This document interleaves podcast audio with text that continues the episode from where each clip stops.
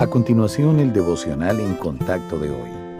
La lectura bíblica de hoy comienza en el versículo 30 de Juan capítulo 20. Hizo además Jesús muchas otras señales en presencia de sus discípulos, las cuales no están escritas en este libro, pero éstas se han escrito para que creáis que Jesús es el Cristo, el Hijo de Dios, y para que creyendo tengáis vida en su nombre. Algunas personas no creen que el Señor Jesús sea Dios, por lo que afirman que no fue más que una buena persona. Otros pueden reconocerlo como el Hijo de Dios, pero no tienen una relación personal con Él.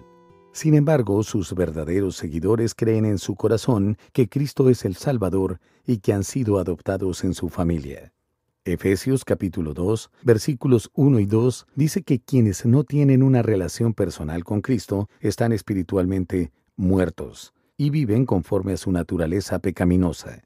Pero cuando una persona pone su fe en Él, se produce el nacimiento espiritual, es vivificada en Cristo y se convierte en una nueva creación que ya no está esclavizada a la carne. Quienes somos en Cristo afecta todo lo relacionado con nosotros, actitudes, emociones, conversación y conducta.